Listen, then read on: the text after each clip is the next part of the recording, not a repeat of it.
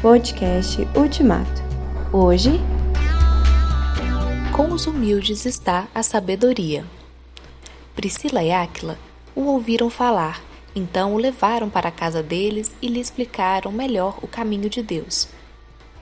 Atos 18, 26 Além das virtudes explícitas de Apolo, o livro de Atos menciona mais uma, a humildade do bem-sucedido pregador egípcio demonstrada pela sua disposição de ouvir e aceitar a observação de Priscila e Áquila a respeito do batismo de Jesus.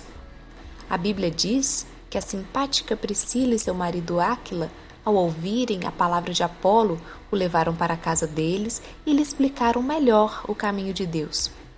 Foi esse casal que atualizou Apolo no que diz respeito ao Pentecostes o reparo não foi feito em público, mas em particular, dentro das quatro paredes da casa de Áquila, portanto, de forma discreta e reservada. A cabeça cheia de altos conhecimentos acadêmicos pode tornar o pregador ou teólogo arrogante e fechado para qualquer crítica. Nem Apolo nem Paulo eram assim. Apolo, Paulo não se sentiu humilhado quando os crentes de Bereia só aceitaram seu ensino depois de conferir em casa se o que o apóstolo dizia era mesmo verdade de acordo com as Escrituras. Ao contrário, Paulo os elogiou por isso.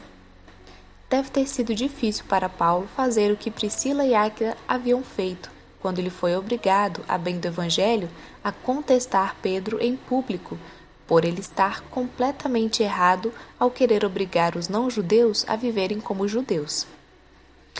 Neste caso, o assunto foi tratado em público e não reservadamente, por causa do envolvimento de muitas pessoas e por causa da projeção de Pedro. É bem possível que Apolo conhecesse o provérbio: o orgulhoso será humilhado, mas com os humildes está a sabedoria. Provérbios 11, 2.